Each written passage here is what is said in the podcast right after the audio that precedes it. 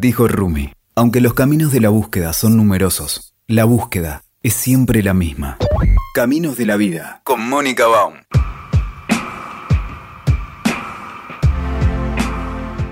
Amo los encuentros con Gabriela Arias Uriburu. Ya nos vimos varias veces acá. ¿Cómo estás? Bien, viste que ahora cuando nos encontramos nos emocionamos. Ay, sí. Así que esperen, porque nos estamos emocionando. Casi, casi, casi celebramos la vida, ¿viste? Cuando nos encontramos celebramos la vida. Porque no es lo mismo. Todo, todo lo que quieras, las imágenes, la tecnología, el video, pero no, no hay como la mirada, como la piel, como los abrazos, porque nos dimos abrazos como corresponde. Em, hoy la invitación con Gabriela es eh, hablar sobre su último libro, Salvaje o Domesticada, yo lo leí, le contaba hoy, yo lo leía con, instinto periodístico, ¿no? Para hacer la producción de la entrevista. Yo soy muy rigurosa con la producción de mis entrevistas y me sacudió profundamente. Es, es, movilizante, me emociona. Eh, y también le propuse a Gabriela no empezar a hablar de su historia porque ya la conocemos y si no pueden ir a las entrevistas que le hicimos antes. de todas maneras, Gaby, te quiero preguntar dos cosas. Primero, ¿en qué momento de esta historia estás y además cómo están tus hijos? Bueno, a ver, eh, estoy en un momento donde estoy como la, niña del cuento parándome sobre mis propios pies, sobre mi propio sostén, mi propia autonomía, este, mi propia autoridad, ser autora de mi vida. Bueno, es algo que por ahí la gente dice, ay, recién ahora, sí, recién ahora. Mm. porque estuve 20, años, 21 años eh, desarrollando un puente entre Occidente y Oriente, eh, trabajando en los vínculos, haciéndolo, haciendo todo lo que hice por mis hijos y por todos los niños del mundo, ¿no? porque también me fui hacia, hacia un colectivo, ¿no? hacia una conciencia colectiva con respecto a los derechos del niño en estas historias. Entonces cuando se recibió Sharif, que esto fue hace dos años y medio, los miré a los tres y les dije, yo ya cumplí, ahora vuelvo a casa a desandar y empezar a ocuparme de mí. Tenía que curar heridas, o sea, mm. porque es importante en, tu historia curar tu herida. Mm. Eh, o, o lo que puede ocurrir es que con no la cures, entonces sea el legado que le dejes a los hijos. Una carga. Es un legado carga, patrones, memorias de dolor, llámalo como quieras, creencias. Em, y bueno, yo decidí hace tiempo hacerme, hacer lo que tengo que hacer con mi herida. Te, te iba a decir carga, eh, me, iba, me hice cargo, sí, la cargué, la miré y bueno, de esto trata este libro. Mm. Y eh, empecé a aplicarle la medicina. Y esto fueron dos años, son dos, fueron dos años de aplicar la medicina, de curarme. Y hoy te podría decir que estoy eh, en esto, en este, en algo muy inédito para mí, que es eh, estar en, en mí, Sí, el otro día eh, me pasó, bueno, además la pandemia nos, nos arrojó aún con muchísima más profundidad a la vida profunda. Y yo digo una palabra que también tiene que ver con este libro, que es la vida, y lo digo y, me da me da escalofrío. La vida volvió a cotizar en bolsa. Wow. ¿Por qué? Porque, eh, la, viste, empezó este tema de me puedo morir y la muerte existe. Y está muy cerca porque nos tocó está, gente. Está, sí. está, la muerte está. Entonces la muerte nos vino a decir, vivan, vivan porque de acá nos vamos todos. Entonces, entre muchas cosas, muchas invitaciones que nos trajo este, la pandemia, esta pandemia, eh, bueno, para mí fue, bueno, me llevó a como más profundidad, mucha más profundidad. Y bueno, y la otra noche decía, estoy por primera vez, viste, me agarré y dije, estoy conmigo. no, no hay nada que me pueda eh, dañar ya, porque ya estoy en mí, ¿no?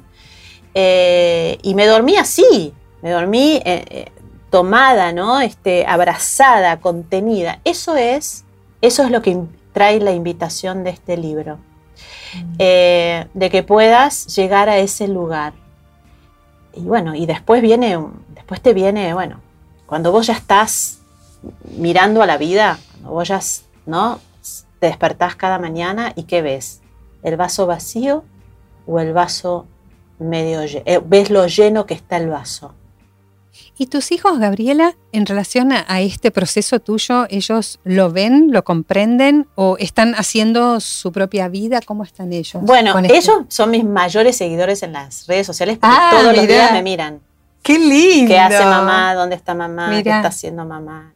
A ver, yo estoy llevando a cabo algo completamente diferente porque es, ¿por qué es diferente? Es haber entregado a los hijos a la vida y es ocuparme de mí. ¿sí? Y entonces ellos se están ocupando de ellos, con lo que hay, no con vos deberías, mm. eh, necesito que me mires, me, seguís. Yo soy la madre, ¿no? Este, como lo diríamos, viste que yo estoy formada sistémicamente y esto está bueno que muchos padres escuchen, porque si hay un hijo que todavía no te mira en, grande que sos, porque vos le diste la vida, bueno, empiecen a hacer una labor porque ese hijo no está en la vida y vos tampoco estás en la vida. Entonces, eh, bueno, esta ha sido una enorme tarea mía, ¿no? De, al, asumir mi persona, mi lugar, mi, sostén, de ser yo mi propio sostén, bueno, cuando Karim me pregunta, mamá, ¿necesitas algo? Gracias por preguntarme, mm. pero no, vos ocupate de tu vida que yo me estoy ocupando de la mía. ¿Eso suena omnipotente? No, suena a mm. orden sistémico. Claro, claro, claro. Esto Porque si no, seguimos, seguimos mirando en lo pequeño, ¿no? Y yo no soy la pequeña, ¿no? Yo soy mayor, o sea, soy la que le dio la vida. O los padres le dimos la vida. Entonces, para mí fue, fue eh, viste, fueron escalones de crecer. a ver, convengamos que vengo de una historia donde me faltó todo. No es que vengo de una historia donde a mí me faltó todo, ¿no? Vengo de una tragedia. Entonces, bueno.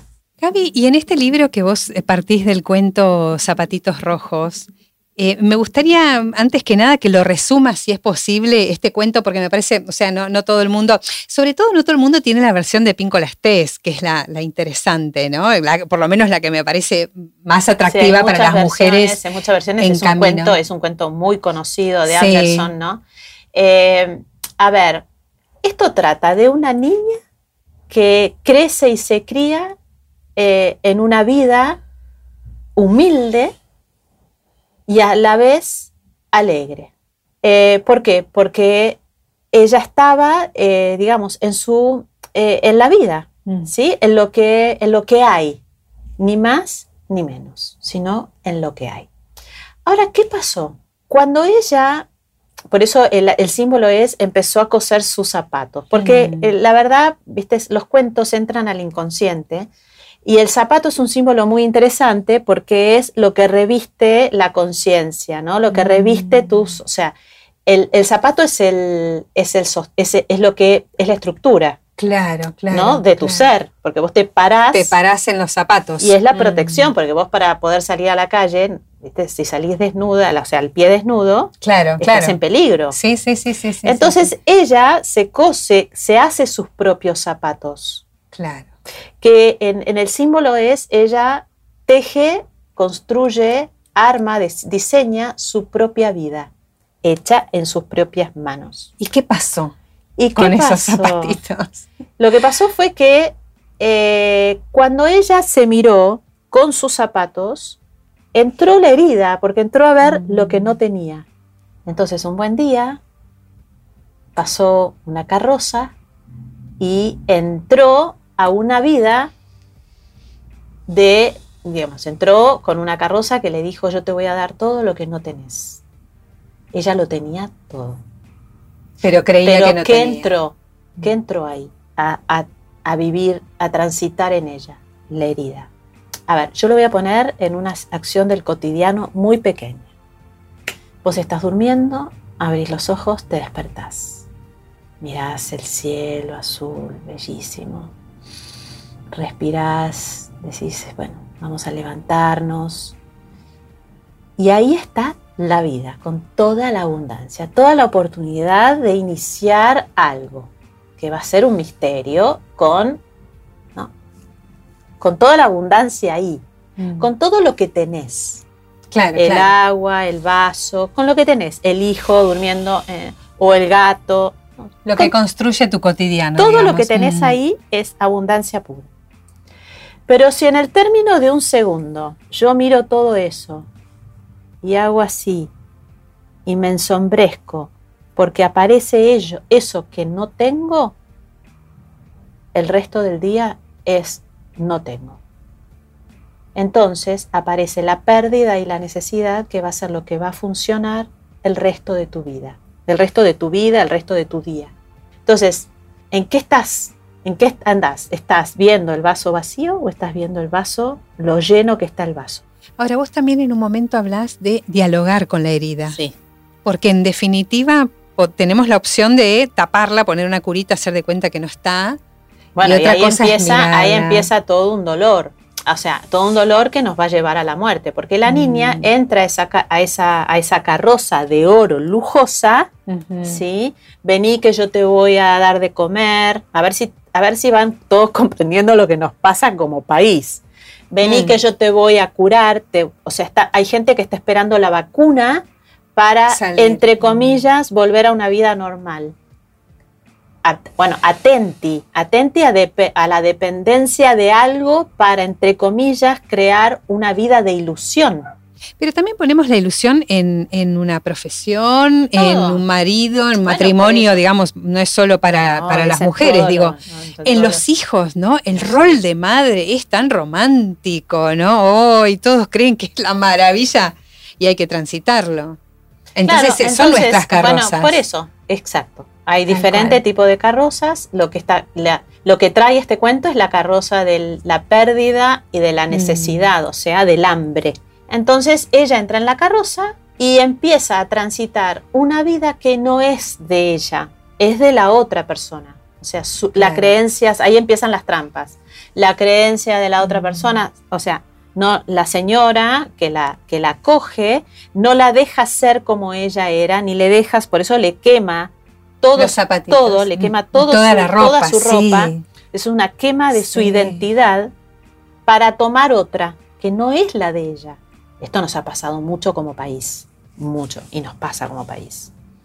Entonces ella empieza a asumir la creencia de esa vieja, dice Píncola, que es es la vieja Cenex, que es la que tenemos adentro que te dice, una, chica, una chica como vos no puede hacer tal cosa. Eh, la otra es, bueno, en este país siempre nos va a pasar lo mismo. Es una creencia, son mm. creencias. Sí, ¿eh? y operamos a partir de ahí. Exacto. Mm. Entonces, ¿qué ocurre? Ella empieza a tomar esa identidad, ¿sí?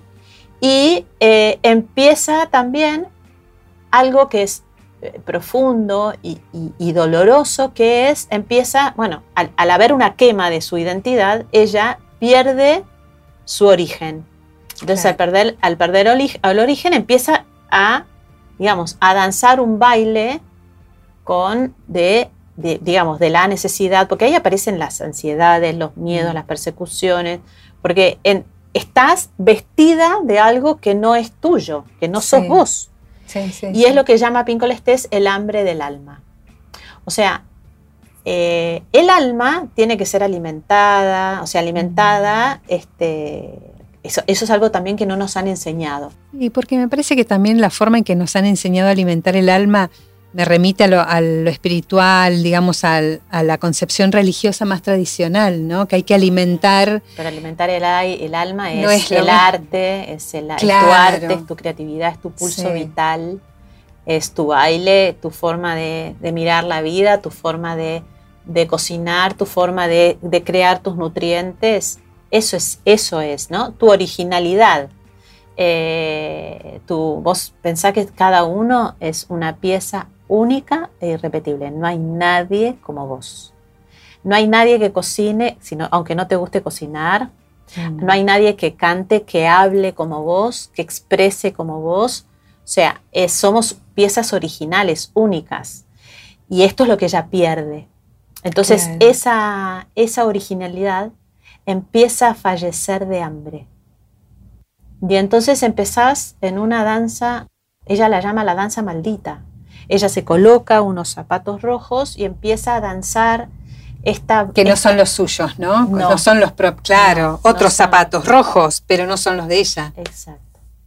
Y empieza a bailar como loca, como fuera de control. Hay otra parte del, del cuento que es aún más profunda, que ella, a ver, esto es como, es como cuando vos te vas a una reunión familiar o social y vos estás eh, danzando una locura interna.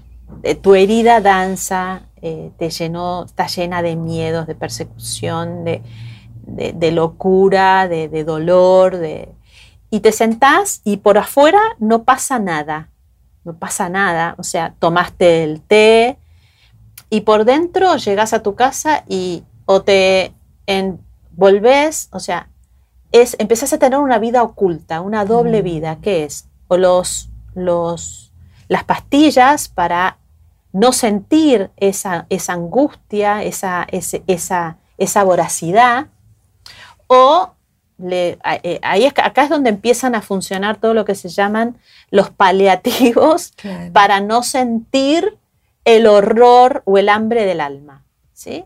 Entonces, eh, bueno, eh, entras en otra, en otra persecución. Hay muchas, hay muchas vidas eh, que, bueno, uno puede mirar esto. Hoy tenés muchas series muy interesantes. Por mm. ejemplo, la historia de Luis Miguel es un zapatito rojo. Total. Donde la mires, toda la, por lo menos la primera parte o la primera este, entrega de la historia de Luis Miguel es Zapatitos Rojos. La historia de Freddie Mercury es mm. otro zapatito rojo. Eh, porque hay una herida que no es atendida y entonces empieza a ser, eh, empieza a tener más identidad que tu ser, que tu persona. ¿Cómo se atiende eh, esa herida? Y bueno, en el cuento ella danza, sigue danzando esta danza maldita donde ella, y llega un momento en que no da más y se corta los pies, o sea, le pide al le pide al personaje, a uno de los personajes del cuento que le corte los pies. Y lo que dice Pinco Estés en el corte del pie es que para poder realmente salir de esa, de esa locura, tenés que cortar profundamente. Entonces, en e, el, libro nosotros desarrollamos mm. Un protocolo que es, bueno, yo voy a cortar con la obesidad, este, porque cada enfermedad, cada adicción llámese como quiera, cada convulsión habla de mucho dolor, entonces hay que desandar, entonces, no, es recuperable, te lo digo, es posible, o sea, te podés recuperar, sí. O sea, eh, esto es lo que se llama la mujer fiera. Una mujer fiera es mm. aquella que, eh, digamos, ha tenido una herida o tiene una herida, pero esa herida ya no es este, la que comanda su vida, ¿no? sino es la sabiduría para estar atenta, para, para, para poder estar mucho más, mucho más eh, en sintonía con lo que sos originalmente. A mí me gustó mucho esa, esa imagen, eh, Gabriela, porque la mujer fiera también tiene esa connotación, viste que las mujeres siempre tenemos que estar bonitas, eh, flacas, arregladísimas, hay todo un patrón social al que, al que seguimos, porque tampoco me parece mal. El tema es que eso no, no nos, eh, digamos, eh, nos, permita ver los fieras que somos. O sea, lo, la fiera en, la, en los dos sentidos. Fiera. Claro, aunque haya que afearse infernal. Yo soy una mujer fiera e infernal. Yo el día que lo, tomé, empecé a estar en paz. ¿Y qué es domar? ¿Es aceptarlo? ¿Es integrarlo? Es, integrarlo. Claro. Sí, es integrar tu pasión, tu, intensidad, haberte metido en túneles muy oscuros, porque todos son portales. O sea, esa herida mm. es el portal a, tu vida. Esa enfermedad es el portal a tu vida. Lo que pasa es que hay que cruzar esa, esa, ese portal. Hay que cruzarlo. O salís corriendo, ¿no? Y empezás, seguís danzando esta danza frenética. Sí. A mí lo que me gustó mucho. O la danza frenética de la justicia. Va, claro. Que se haga justicia. Ah, nos encanta. Porque ahí es como que en lugar de ser víctimas, nos sentimos víctimas, pero nos ponemos del lado del victimario. venga, que vuele en cabezas. Sí, a mí lo que me gustó, quiero decirlo, porque em, ya sabemos, muchos conocemos que, vos estás hace tiempo trabajando en la promoción de la mujer, en, el crecimiento, en el autoconocimiento, en todo esto. Ahora, este libro es, es capítulo tras capítulo, es un no me gusta la palabra recetario, pero me vino. Es, es una propuesta, claro, es una propuesta de trabajo. Digo, no es retórica. No, no, no, no. Hay que ponerse a trabajar. Sí, porque trae ejercicios. sí. sí, trae ejercicios, preguntas, sí.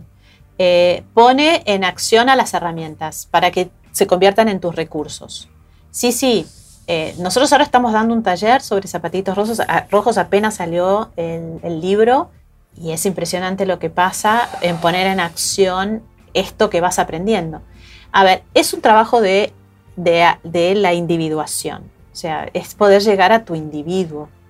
Y este cuento te dice llegar a tu libertad, porque si no estás mm. presa con tu herida. O sea, si yo estoy herida, o sea, si yo, si la herida es la que me comanda, yo, digamos, yo tengo una herida, pero no es la que comanda hoy. es la que, eh, es la que honro, ¿no? Es la que honro todos los días haber llegado a donde llegué. Pero hoy eh, aprendo a, que lo que comande mi vida sea mi originalidad, mi, pulsión de vida. Eh, es una forma de vivir completamente diferente. Es cierto, porque vos también lo decís ahí. Hay un momento en que la mujer ya deja de confrontar, porque no necesita más. Y esto es muy fuerte porque estamos todavía en una etapa de un feminismo muy, muy mm, contestatario, ¿no? Muy, muy hiriente también. Sí, porque ahí habla la herida. Claro, exacto. Yo muchas veces digo, ahí lo que está hablando es la herida. Sí. Es una herida ancestral muy grande. Nos, nos seguimos victimizando estas mujeres. sí, sí en eh, realidad lo que pasa no es vida, es víctima. ¿No? O sea, víctima, víctima. Aunque creemos, pero la víctima entra en una vida de ilusión como entra la niña en el cuento, o sea, al entrar a la, eh, al entrar a la jaula, donde estoy esperando que me den de comer, donde estoy esperando que me den amor, donde estoy esperando que me den lo que no me dieron.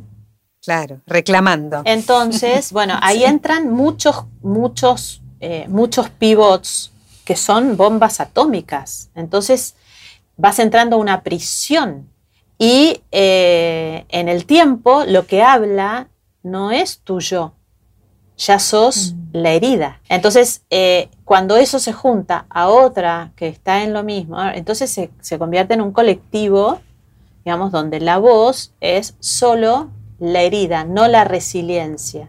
No, eh, ok, esto es lo que nos pasó, hay que reconciliar con esta herida para poder, digamos, crear caminos donde estemos todos. Porque lo que también ocurre, que esto es también qué bueno que apareció, esto que es fundamental, en la vida estamos todos y en la herida no. En la herida hay exclusión. O sea, yo me excluyo, o sea, la herida me excluye de, de todo, aunque pareciera que me meto en esa jaula para tenerlo todo. ¿Y me excluye de qué? de mí. Claro, claro. Claro, pues yo estaba pensando, Gabriela, que de todas maneras, em, para poder, digo, este diálogo con la herida también implica visibilizar situaciones, ¿no? Y las tenemos todos los días. Claro, claro, digo, relaciones de pareja, claro. la eh, pandemia nos puso la herida arriba de la mesa. A full, claro. Digo, no estoy en contra de visibilizar el abuso, eh, la injusticia con la, falta de equidad. Por ejemplo, es necesario, pero de eso de eso hacer eh, venganza, no, nos eh, vuelve a ser víctima victimario. Claro. O sea, vuelve, eh, vuelve esto, ¿no? Me convierto en la victimaria de mi herida. Y eso no es, bueno, eso no es. Eso lo que trae es más violencia, más herida, más exclusión porque lo que, en definitiva, lo que la herida más grande es la no pertenencia. No, no tenés derecho a mm. pertenecer, entonces te mato, te quito, salí. Eh, en realidad te mato, te quito y eh, ya está. Claro. ¿La grieta dónde entraría? Porque me gusta porque vos haces una lectura individual y la social la también. Grieta, la herida. la herida, sí. O sea, son dos, dos, dos vertientes que, que antes estuvieron unidas, ¿ok? Tal cual, sí. Y de hecho hay uno, siguen unidas, hay un tejido. Sí, claro que lo. Lo que pasa que en, la, en, en el cotidiano o en, en, el imaginario nos seguimos autoexcluyendo. Yo, te, te lo voy a poner en el ejemplo de nuestros hijos. O sea, nuestros hijos son la unión de dos distintos, ¿no? O sea, dos distintos, ¿sí? Que conforman en un hijo una unidad. O sea, lo que te quiero decir que en la grieta todos somos hijos de la vida, todos pertenecemos. Entonces, eh, si yo empiezo a trabajar la inclusión de verdad, yo te tengo que respetar y tengo que ver en vos también la proyección de tu herida y de la herida de todo tu sistema y la herida de todo, de todo lo que viene detrás tuyo. No es solo, porque vos representás lo que hay detrás. Entonces, cuando yo empiezo a verte mm. con toda tu historia, no solo con lo personal, sino con toda la historia, y empiezo a, empieza a, a, empieza a ahondar otra humanidad. Sí, sí, sí, porque aparte la tentación que siempre tenemos es, eh, bueno, yo no me junto con los que no piensan como yo. No, pero eso es Es, muy, cómodo, pero sigue remarcando la exclusión. Eventualmente el ejercicio. Pero bueno, ahí lo que yo te preguntaría sería, date vuelta y fíjate quién está excluido en tu sistema. Porque cuando vos no podés incluir afuera, estás hablando de alguien que está, no está incluido. Y bueno, y te pones a llorar porque mirás, puede ser tu papá, tu mamá, puede ser un hermano, puede ser un hijo, puede ser este, un ancestro que murió en absoluta soledad y que nadie más lo miró. Y que gracias a ese ancestro hay vida hacia adelante. Vos nutrís todo este trabajo con las constelaciones familiares, ¿no? Con esta mirada sistémica. Sí, porque bueno, para mí fue vital eh, el encuentro de la herida ancestral en mis ancestros que me llegó así como te llega todo en la vida, te tocan la puerta, llega una prima mía de Salta. la, imagen siempre, cuando la cuento siempre vuelve, ¿no? Ella se tomó un avión, llegó a Buenos Aires, me tocó el timbre, yo estaba en plena lucha y me dijo, se sentó y me dijo, en el tono salteño, tengo que contarte la historia de nuestra abuela paterna. Y ahí enseguida traté de hacer el link, porque yo estaba que la carta, la carta mm. que necesitábamos del presidente al rey de Jordania, que bueno, la prensa, que los derechos humanos, o sea, quiero decirte que era un combo, ¿no? Este, que no veía todavía a los chicos. Entonces, em, entonces tuve que parar todo eso y darle lugar la abuela, abuela paterna, o sea, mm. la mamá de papá, nuestra abuela, porque claro, venía la eh, hija de la hermana de papá. Entonces, ahí me cuenta la historia, entonces pude realizar que mi papá y sus hermanas habían tenido una historia similar a la de Karim, Sahir y Sharif. Y no me animé a sentarme con papá y decirme, relatame la historia, mm. porque sabía que había, si él no me la había contado hasta ese momento, es que había mucho dolor. Y yo recién llego a las constelaciones familiares en el 2005, cuando mi hermana Marcela me llama y me dice, bueno, me acaba de llamar Francisca, que, es su hija, eh, que está teniendo estaba, vivía en Los Ángeles, había casado con un argentino, se estaban separando y él le dijo, en la separación quiero decirte que yo voy a luchar para quedarme con nuestra hija. Y ahí ella dijo, otra vez se está repitiendo. Entonces, este, Marcela, que fue mi gran mentora, mi gran mentora porque me enseñó todo el camino de las flores de Bach, el yoga, la ayurveda. Yo no sabía nada de todo esto. Eh, me dijo, bueno, me voy a tomar un avión. Además, imagínate que ella tenía todo el bagaje de nuestro aprendizaje de mi historia, porque mis, hermanos todos estuvieron trabajando conmigo. Y entonces ella se toma un avión, logra hacer, viste, esta mediación, eh, porque ella sabía eh, cuál era el domicilio, o sea, sabía toda la, la, la el puntal eh, jurídico que a veces no tenés idea. Claro, obvio, sí, sí, sí. Y entonces llegó, pudo negociar y cuando volvió me dijo, tenemos que ir a constelar. Yo la miré y dije, ¿qué es eso? Lo único que me falta. Constelar. Me dice, además tenés que venir vos porque estamos hablando de las viejas constelaciones familiares. Pues las, yo me formé en las nuevas constelaciones. Y bueno, y fuimos y ahí para mí fue un viaje de ida que me llevó, bueno, al trabajo que hoy estoy haciendo este, a todo nivel. O sea, de hecho, eh, todos los talleres fueron y fuimos incursionando con Paula esta herramienta. Mm. Eh, entonces los talleres son movimientos sistémicos, o sea, nos sentamos a trabajar en campo con la herida, nos sentamos a trabajar en campo con el dolor, en campo con, este, con tu historia, con tu realidad. Otra cosa interesante, mm, ¿no? Cuando la niña entra en la carroza, pierde contacto con la realidad. Mira. Esto es fundamental. sí. Y empezás a estar en un mundo planteado por la herida, ilusión.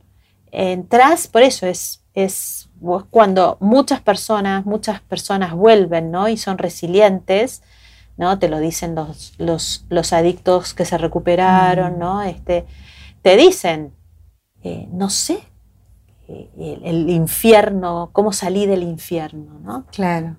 Vos ahí en el libro hablas de, hablan creo que son siete, ocho trampas. Ah, sí. ¿Sí? ¿Cuál crees vos que, es la más frecuente o con cuáles ustedes se encuentran? Digo en plural porque me, gusta darle lugar también a Paula, me parece, no la conozco personalmente, sería un placer, pero me parece que es una construcción entre ustedes dos que, es maravillosa. en, el, en la práctica que tienen ustedes de trabajar con las mujeres, ¿Cuál crees que, es la trampa más frecuente o cuáles? ¿Cuáles? Por ahí son varias. Bueno, la primera, cuando vos estás sentada eh, sola y te aparece la necesidad de que te amen o la necesidad de que te vean. Y ahí o te narcotizás porque no podés mm. soportar el dolor de la necesidad, de la pérdida, porque ahí aparece un dolor ancestral al cual todos tenemos que atender. Y cuando la ves y decís, de esto me voy a ocupar yo, ahí pegas el salto. Claro. O entras en una noche oscura del alma, que va a tener un montón de trampas más. Qué hermoso escucharte decir eso. Mm, yo me hago cargo de esto. O sea, esto creo que es... Claro, es la responsabilidad. Totalmente. Eso es estar y, las mujeres, porque también está la pregunta, ¿esto también sirve para los hombres? Seguro que sí, pero digo, estamos... yo me estoy dedicando a la mujer, Mónica, porque yo, digamos, yo me rescaté a mí misma. Mm. Yo tengo una labor, empecé a soñar mucho con las mujeres, mucho. Eh, y entonces, eh, a ver, yo venía de trabajar la familia, los niños, el lugar del niño, la familia, y después empecé a darme cuenta que tenía que ir o sea, la madre es gracias a la mujer primero. Muchas, muchas nos hicimos madres repudiando, repudiando o repudiadas en nuestro lugar de mujer. Y entonces ahí la madre empieza a tener grandes conflictos, el rol, porque lo, lo que, el alimento de la madre viene de tu ser mujer. Entonces em, ahí empecé yo con mi inmensa tarea, que bueno, Victoria, mi terapeuta en ese momento, eh, se sentó y me dijo, mira, todo bien con la madre, pero tenemos que empezar a trabajar con lo, lo primero que es tu ser mujer. Y bueno, fueron muchos años porque entré en una enorme depresión porque me di cuenta que no estaba, que estaba este, en un, estaba muerta eh, en un sarcófago eh, me daba hasta miedo abrazarla porque era un manojo de huesos, como lo cuenta Pinco Lestés. Por eso para mí el libro me golpeó profundamente. Mm. El golpe es como la irrupción, ¿no? Y me hizo mm. así y dije, acá estoy. Eh, de hecho, yo le escribí a Pinco Lestés mm. contándole la historia, diciéndole lo que su libro me, había, me había generado y que estaba trabajando con mujeres en su libro. Hasta pensé, le mandé una invitación de que viniera a la Argentina.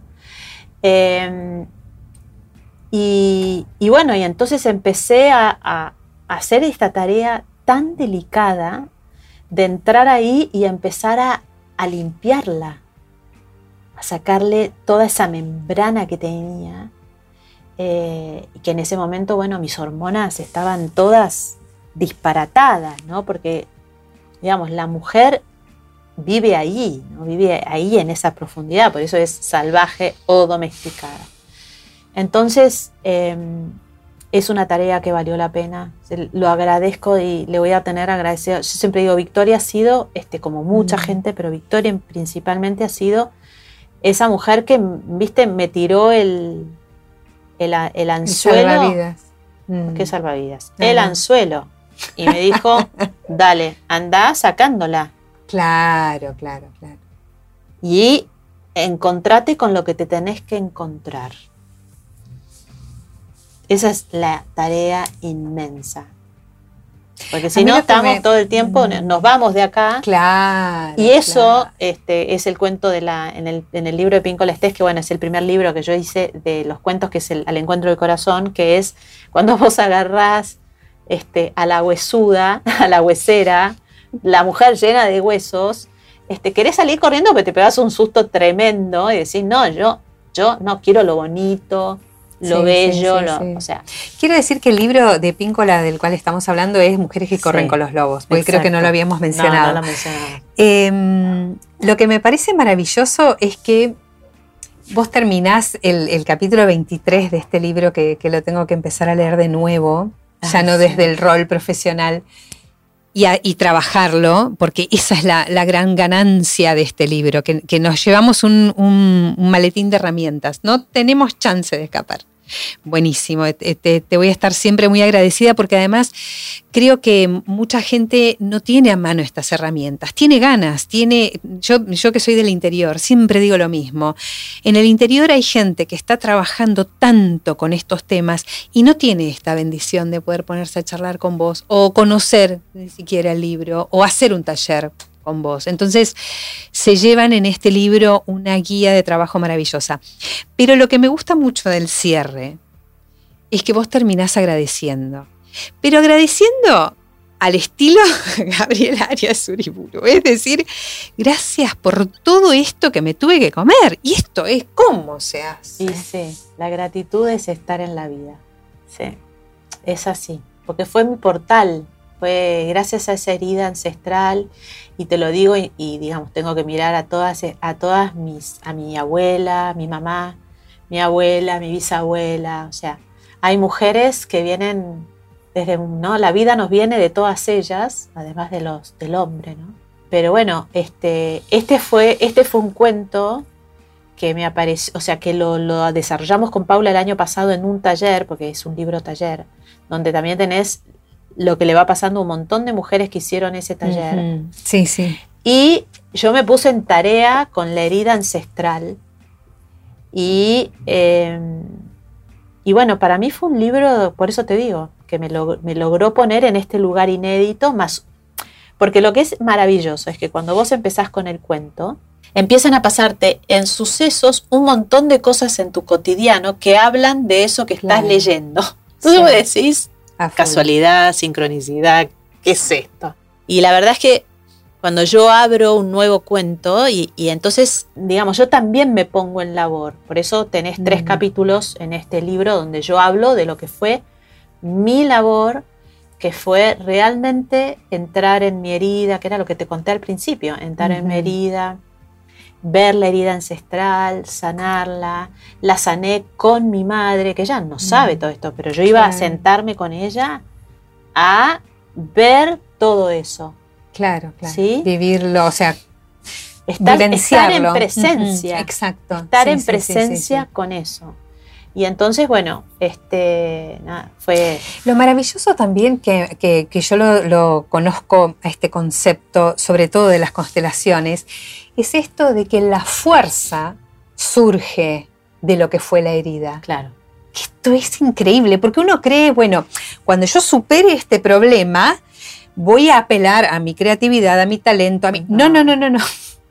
Es ahí donde está la fuerza. Esto es un concepto para mí revolucionario, porque dejamos de ocultar todo lo que tuvimos que pasar y tampoco quedamos en el lugar de víctima, sino que decimos, esto es lo que me dio la fuerza. Pero bueno, hay que llegar ahí. Hay que, es un camino de toda la vida. Sí, la fuerza, eh, la herida se transforma en una fuerza. Eso es así. Y es la que te empuja hacia la vida. Y te dice, ahora anda. Y entonces estás investida de esa fuerza. Ahora cuando la gente me ve a mí me dice, qué mujer fuerte, qué más. Y es eso, ¿no? O sea, yo podría haber, cuando terminó, eh, entre comillas, la historia, yo me podría haber quedado contando la historia. Claro, solo ahí. Oh, porque eso ya, con eso tenés una historia de claro, y solo ahí. Heroína. Y, bueno, Y no, y fue, no, no, vamos a más, ¿no? Siempre es a más. Entonces, no soy el producto de la historia, sino que soy lo que, que trascendí, o sea, lo que me enseñó fue el trampolín a trascender. Y eso es, bueno, eso es resiliencia, eso es... Yo a veces digo, Mónica, que es mucho más, o sea, lo que la vida nos dice es, eso simple fue, simple, simplemente fue lo que te permitió, digamos, alcanzar tus potencialidades, tus posibilidades, tus talentos.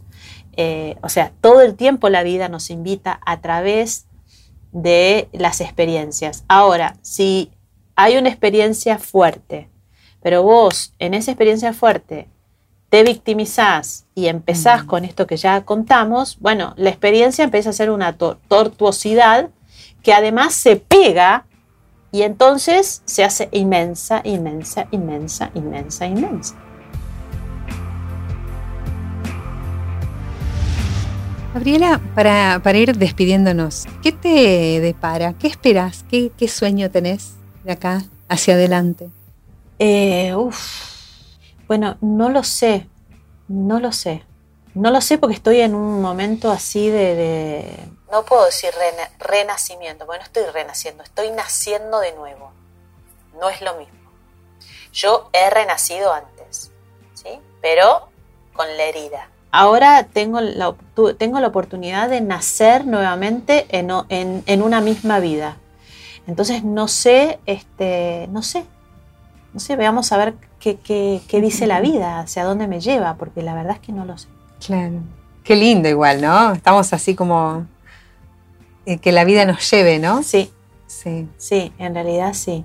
Sí. Sí, que la vida nos lleve. Maravilloso. Em, nada, yo lo, que quiero es que la gente, las chicas, las mujeres, de cualquier edad, ¿no? Porque cualquier edad. Este libro es, este libro es para todas las edades, sí. todas las culturas, eh, todas, absolutamente todas. Sí, sí, sí. Es, es un libro potente. Eh, fue para Kier, este, entre todos los cuentos, Enemigo íntimo fue muy importante. Este es, es redoblar la apuesta, ¿no? Eh, esa fue la intención. También tiene que ver con la vida que estamos teniendo ahora. Porque ahora, eh, digamos, todos los días tenemos que levantarnos y ser muy aplicados. muy aplicados, muy ordenados, muy aplicados, porque tenemos un enemigo Sí, sí. Entonces, eh, bueno, entonces es, es interesante lo que está pasando. Imagínate que estás tortuoso, lleno de herida, miedo, eh, eh, en frecuencia de pérdida, en, vibración de, de, orfandad. De orfandad.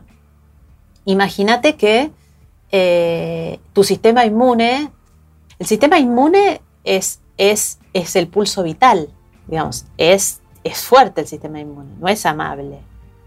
Claro, claro, sí, sí, sí, sí. Pelea. Sí, y hace lo que tiene que hacer. Bueno, esto es lo que nosotros tenemos que aprender. Hay que mm. hacer, eh, digamos, para estar, este, o sea, la vacuna sos vos. Yo estoy convencida de esto, pero esto no es una frase filantrópica.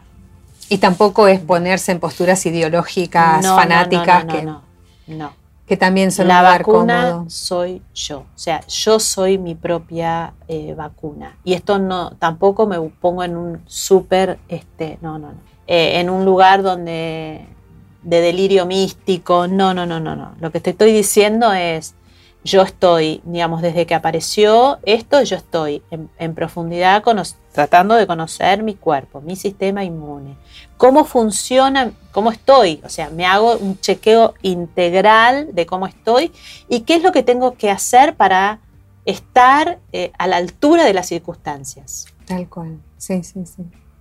Y, y de acá por el resto de la vida. Claro. Gabriela Arias Uriburu, gracias de nuevo. Nos vemos la próxima. Sí, un placer, gracias.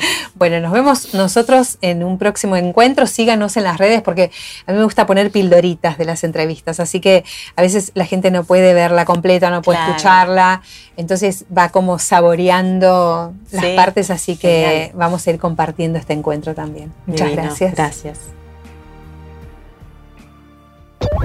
Escuchaste Caminos de la Vida con Mónica Baum. WeToker. Sumamos las partes.